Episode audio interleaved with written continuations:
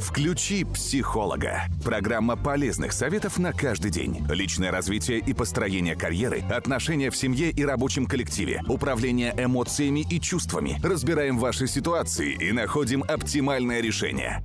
Здравствуйте, это подкаст «Включи психолога» и с вами Мира Алекса и психолог, специалист по эффективным коммуникациям Ирина Прокопьева. Ира, привет. Привет, Мира. Сегодня будем говорить а, о выученной беспомощности и почему это страшно. Да, очень актуальная тема, кстати. Серьезно? Правда. Что это? Что за выученная беспомощность? Выученная То есть это беспом... когда ты привык просто вообще э, лежать на спинке, скрестив лапки? Да, это не... приблизительно так. Это когда ты выучился э, думать, что от тебя ничего не зависит, ага. что ты не можешь ничего изменить. И так было не всегда. Инфантильность. Да, такая, прям да? инфантильность, инертность, это все. Я про симптомы обязательно скажу, но э, начну чуть-чуть издалека.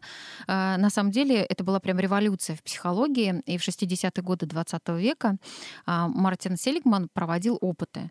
Он брал собак, группу собак, одну и вторую. И пускал, ставил их в такие небольшие, ну, загончики, коробки, и пускал электрический ток, не сильный, но достаточно чувствительный для собаки. И в одном сегменте собаки могли выбираться, ну, то есть они могли остановить вот этот подачу тока, тут нажав на педальку, а в другой коробке нет. А, и через некоторое время он объединял собак из первой коробки и из второй коробки. И а, все то же самое, там пускался ток, но уже не было никаких педалек. Так вот, собаки, которые были в, первой, а, в первом ящике и могли остановить подачу тока, угу. они выпрыгивали из коробки. А собаки, которые в эксперименте в первом были в ящике, где невозможно было остановить ток, они оставались в этой коробке, ложились на пол и скулили. Ну, то есть они терпели боль, скулили и не выходили из этой коробки. То же самое с животными в зоопарке. Ну, например, слоны — это очень большие животные, очень. И когда слоненка привозят в зоопарк, то для того, чтобы он не убегал, а, его э, цепочкой привязывают там к столбику. Ну, у него достаточное там пространство, чтобы ходить, никто там над ним не издевается, но тем не менее. И слон вырастает, он эту цепочку может порвать на раз — но он ее не рвет, он ходит по цепочке, даже будучи взрослым слоном. С блохами то же самое. Блохи это, ну, на, в общем-то, на них да, тоже проводили? То, они вообще такие ребята, ну, прям блохи для экспериментов отлично. А, ну, то есть блохи могут прыгать очень высоко, ну, там, да. до уровня второго этажа. И а, блох таких молодых, активных сажали в трехлитровую банку и закрывали сверху марлей. Ну, то есть они дышали, все было ок, они размножались там, естественно. И через некоторое время, через несколько недель марлю снимали.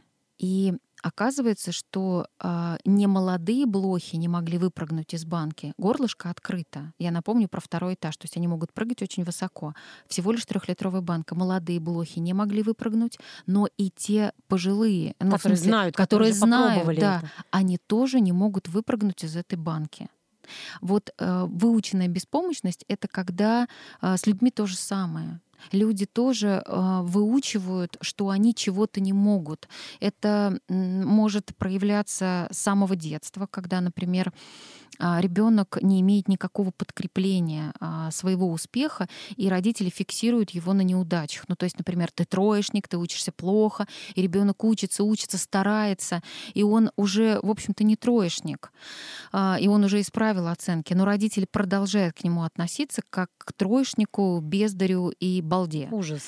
И тогда ребенок принимает э, решение, что от меня ничего не зависит. Я вот стараюсь, все равно же от меня ничего не зависит. И я тогда лучше вообще ничего не буду делать. И вот эта вы, выученная беспомощность, это как раз об этом. Это касается и детей, и взрослых, пожилых людей. А, и иногда мы это делаем со своими близкими сами а давай я сделаю за тебя, а, лучше я сделаю сама, там, например, говорит мама или жена, да, вот у тебя руки не оттуда, ты не то делаешь, ты не так посуду моешь. Ну да, ну, потом удивляются, почему... Да, да, да, да, да. Почему это вообще-то так? И вот этот сценарий, это вообще сценарий бездействия внутри человека формируется. И он... А человек, который это делает, он зачем это делает? Почему он не дает возможности другому человеку сделать самому? Его так воспитали, это тоже откуда-то оттуда? А, ну да, это про отсутствие границ. Ну то есть э, есть же все это эго... вот такой, да, это вот такой эгоизм, когда тебе кажется, что ты умнее всех, uh-huh. эго, что ты главнее всех, что ты знаешь, как надо, как надо жить тебе, как надо жить. Ну тебе не обязательно знать, да, про себя, как правило, мы не очень, а вот я знаю, как надо жить тебе, когда есть, когда пить, когда спать, как кровать убирать, а, и мы начинаем лезть в жизнь других людей, активно заниматься этой самой жизнью, тем более если человек такой динамичный, такой напористый, сильный, агрессивный, энергетика такая у него мощная, подавляющая, то люди, которые более слабее рядом с ним, они начинают быть подавленными. А, они начинают понимать, что рядом с этим человеком я ну, как бы я все равно ничего не сделаю хорошо. Я все равно буду все время делать что-то не так на работе или дома ли. И человек в какой-то момент вообще отказывается от того, чтобы что-то делать.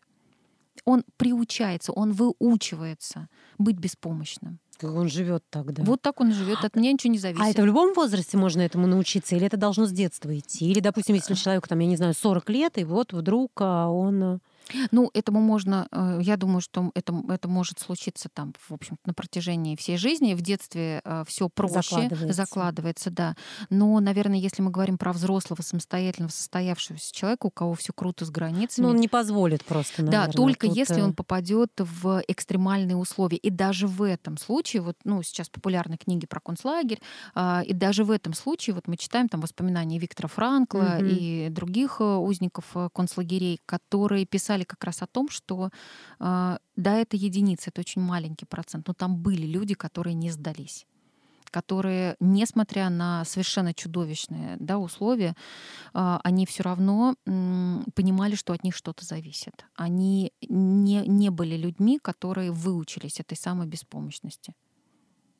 Я так понимаю, гра... Э, стадии разные тоже есть. Да. Да, совсем вот тяжелые, это вот то, о чем ну, ты это, говоришь, да, когда да. люди фактически даже бы ну, не сбежали, если бы у них предоста... была такая возможность. Это даже, по-моему, мы обсуждали вот этот, э, не помню, кто описывал эм, э, вот это наблюдение, когда тоже в концлагере часть узников, их фашисты отправляли в камеры, в, в крематории, да, 100 человек и идут, э, это, ну, пусть это не крепкие люди, понятно, что уже усталые, ну, да, да, но тем истощенные, но тем не менее их сто, а охраняет их всего один или два угу. охранника. То есть это вот покорность. Покорно, такая. и они мог, ну в принципе, понятно, что это могло бы не, не классно закончиться, но хотя бы, ну, да, попытаться, попытаться а, не знаю, там сломить этих двух э, охранников, ну в общем что-то сделать, но нет, они просто шли. Это вот как раз, ну это крайние это случаи, тяжелый, это тяжелый, да, такой. это наверное тяжелый случай случаи и тоже беспрецедентные такие э, условия. Но если мы говорим про обычную жизнь, то человек сам добровольно отказывается от э, веры в то, что он может на что-то влиять. Это вообще э, ощущение того, что я ничего не контролирую э, от меня ничего не зависит. Тогда зачем я буду это делать, когда есть другие люди, которые могут жить за меня, которые могут знать, как лучше? И э, мы начинаем полагаться, ну, вернее, такие люди начинают полагаться на мнение других людей. То есть они начинают болезненно зависеть от мнения других людей, они начинают спрашивать советы по делу и без дела, они начинают вообще перекладывать многие сферы своей жизни на других людей. Или там на источники информации, еще на что-то. А, и, конечно, это не про успех в жизни, прям сто процентов. Ну, мне кажется, там вообще тогда ничего не получится. Ты же сам, от тебя же ничего не зависит, ты сам ничего да, он, не можешь сделать. При этом от человека-то, конечно, многое зависит. Он считает, и дело. Ну, да? вообще же как, действительно, вот э, то, что возможности человека, они практически безграничны. Можно Конечно. научиться абсолютно всему, Конечно. если только у тебя есть желание, мотивация там, да? Конечно, вот это как раз про это. А, и а, Селигман, когда проводил, уже закончил все свои опыты, он как раз сделал вывод, что вот эту выученную беспомощность вызывают не сами по себе негативные события, а вера человека в то, что на них невозможно влиять и их контролировать. Все, и это перекладывается дальше на всю твою жизнь, пока ты э, не решишь что-то изменить. Включи психолога. Программа полезных советов на каждый день. Я напоминаю, это подкаст «Включи психолога». Сегодня говорим о выученной беспомощности и почему это страшно. С вами Мира Алекса и психолог, специалист по эффективным коммуникациям Ирина Прокопьева.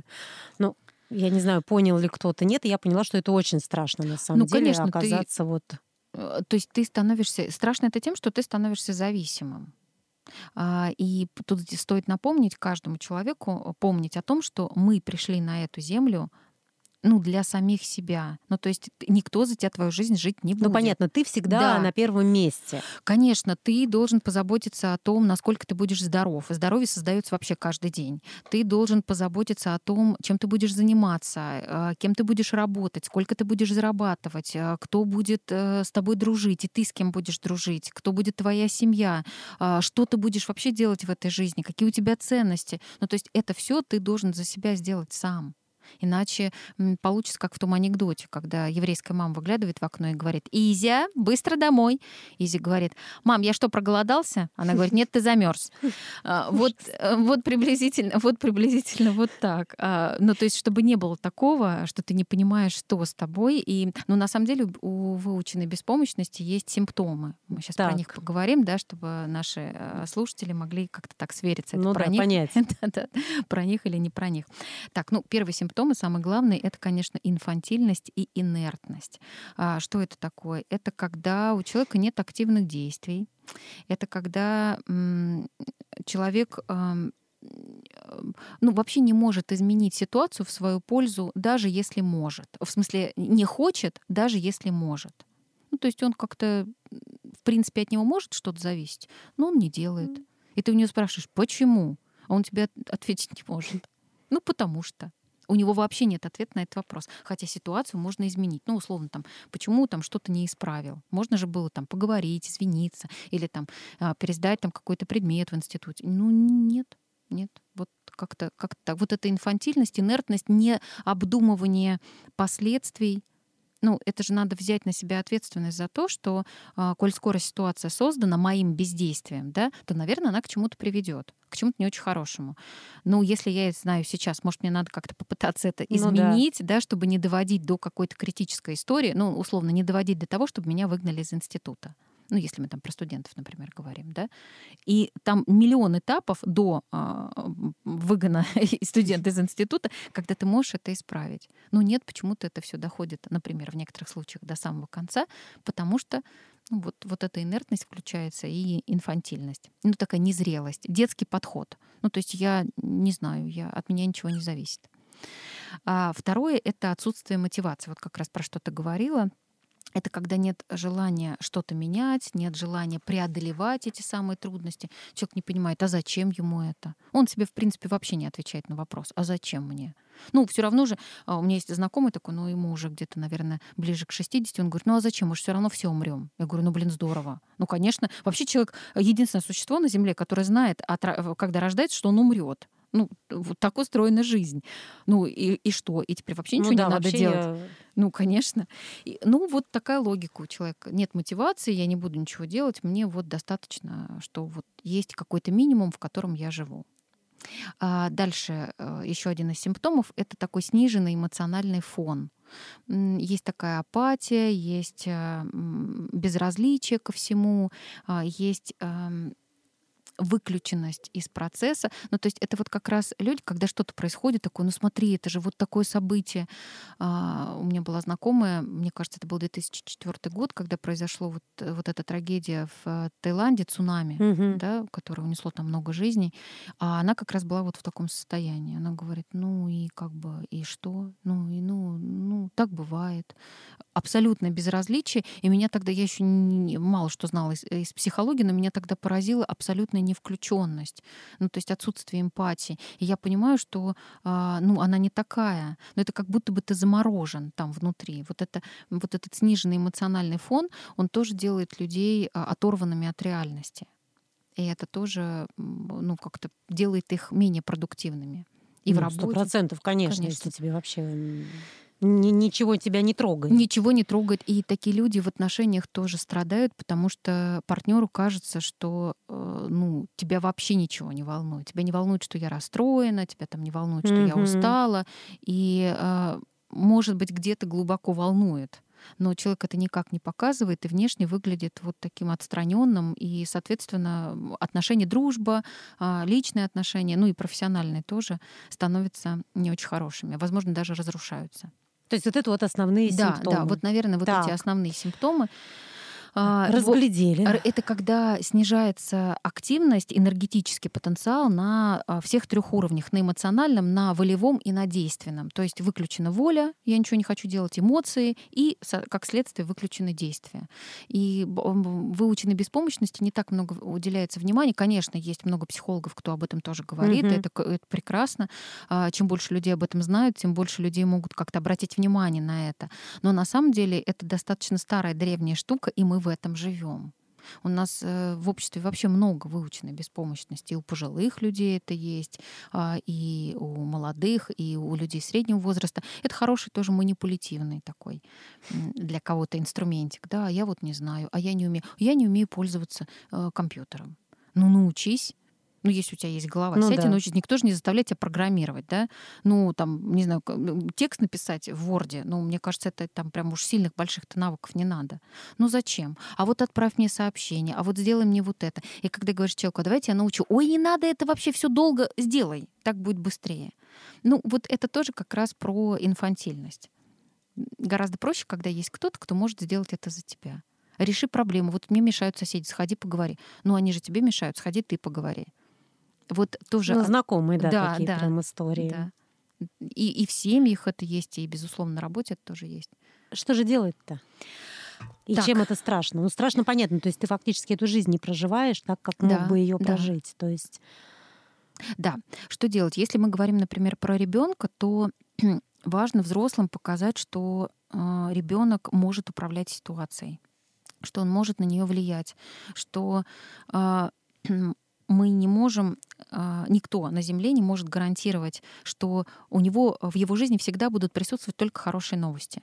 Новости могут быть и хорошие, и плохие, и когда ты их получаешь, ты тогда решаешь, что ты можешь сделать.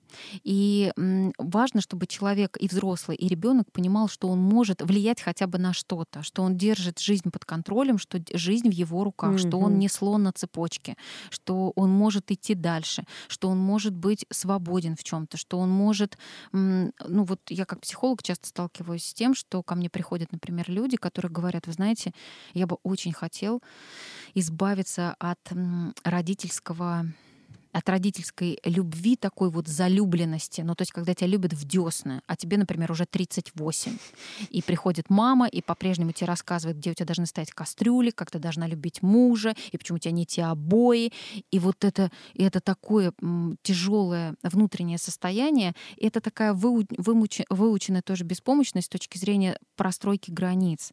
И когда человек начинает над этим работать, вдруг оказывается, для мамы это неприятная новость, потому что Конечно. дочь становится такой а, неудобной, дерзкой, хотя она не дерзит, она всего лишь выстроила страни... mm-hmm. границу и сказала, мам, я тебе очень благодарна за твою заботу, но это мои кастрюли, это мой муж и это мои обои. И если мне вдруг потребуется твоя помощь, я непременно к тебе обращусь. Пожалуйста. Или там не нужно приходить без звонка, потому что для нас это сложно. Да, сначала это обиды, сначала это там прям, я не знаю, вообще могут быть истерики, но это взросление. Ты берешь на себя ответственность, в том числе и за то, чтобы выстраивать эту коммуникацию с другими людьми людьми. Иначе каждый человек будет приходить, ну, образно, на твою кухню, топтаться там, спать в твоей кровати, не знаю, есть твою еду, уходить, и ты ничего не сможешь сделать. Э, как бы, ну да, ну вот, ну, а что я им скажу? Ну, это твоя жизнь, скажи что-нибудь, как ты хочешь. И вот очень важно как раз понимать, что от тебя многое зависит, ты можешь простраивать эти отношения.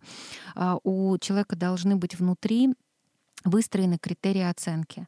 Что такое хорошо, что такое плохо, что такое сложно, что такое легко, а, как я хочу взаимодействовать с другими людьми. Вот а, это все те самые критерии, ценности, которые мы выстраиваем сами для себя. И если человек этим никогда не занимался, а я вас уверяю, людей, которые этим занимались, не очень много. Вот мы разговариваем со студентами, у нас там есть, э, например, у меня в лекциях есть тема про ценности. И я спрашиваю, там поток большой, 100 человек, 200. Я спрашиваю, ребят, поднимите руки, пожалуйста, у кого есть ценности сформированные? Лес рук, ну почти все поднимают. Угу.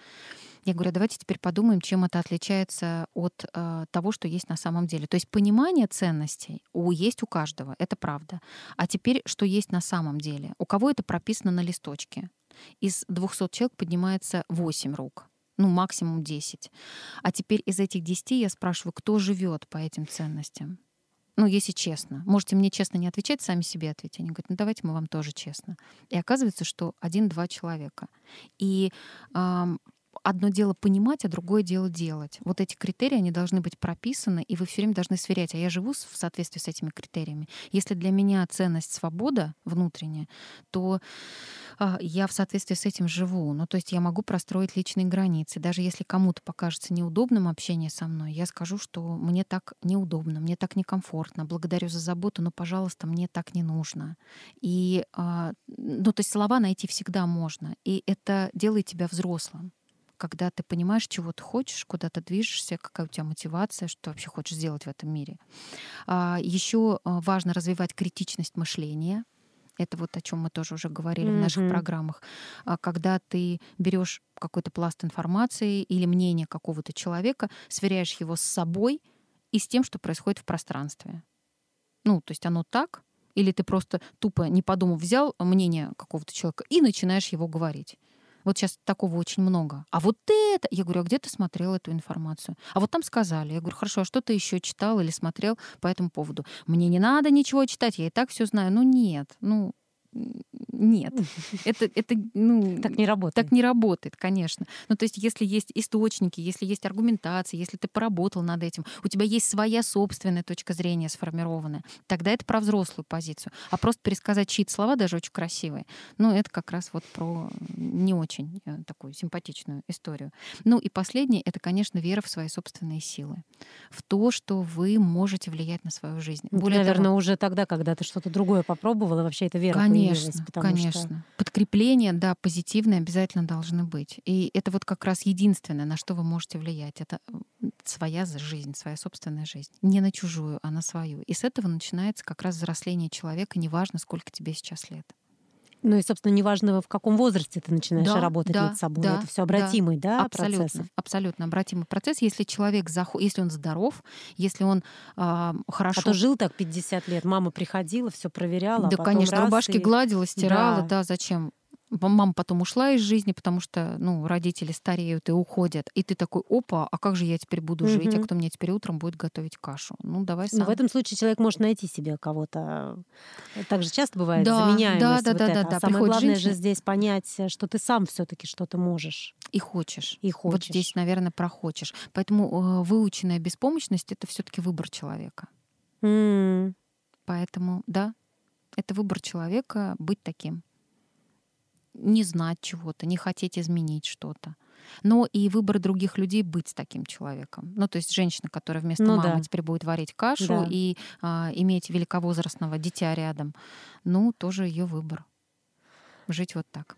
Ну что ж, если это не ваш выбор, то вы знаете, как, так сказать, определить у себя эту самую выученную беспомощность и что с ней делать, как с ней бороться и как ее победить. Спасибо, Ира. Сегодня в подкасте «Включи психолога» говорили о выученной беспомощности, почему это страшно, ну и, собственно, разбирались, как с ней справиться. Включи психолога. Программа полезных советов на каждый день. Личное развитие и построение карьеры, отношения в семье и рабочем коллективе, управление эмоциями и чувствами. Разбираем ваши ситуации и находим оптимальное решение.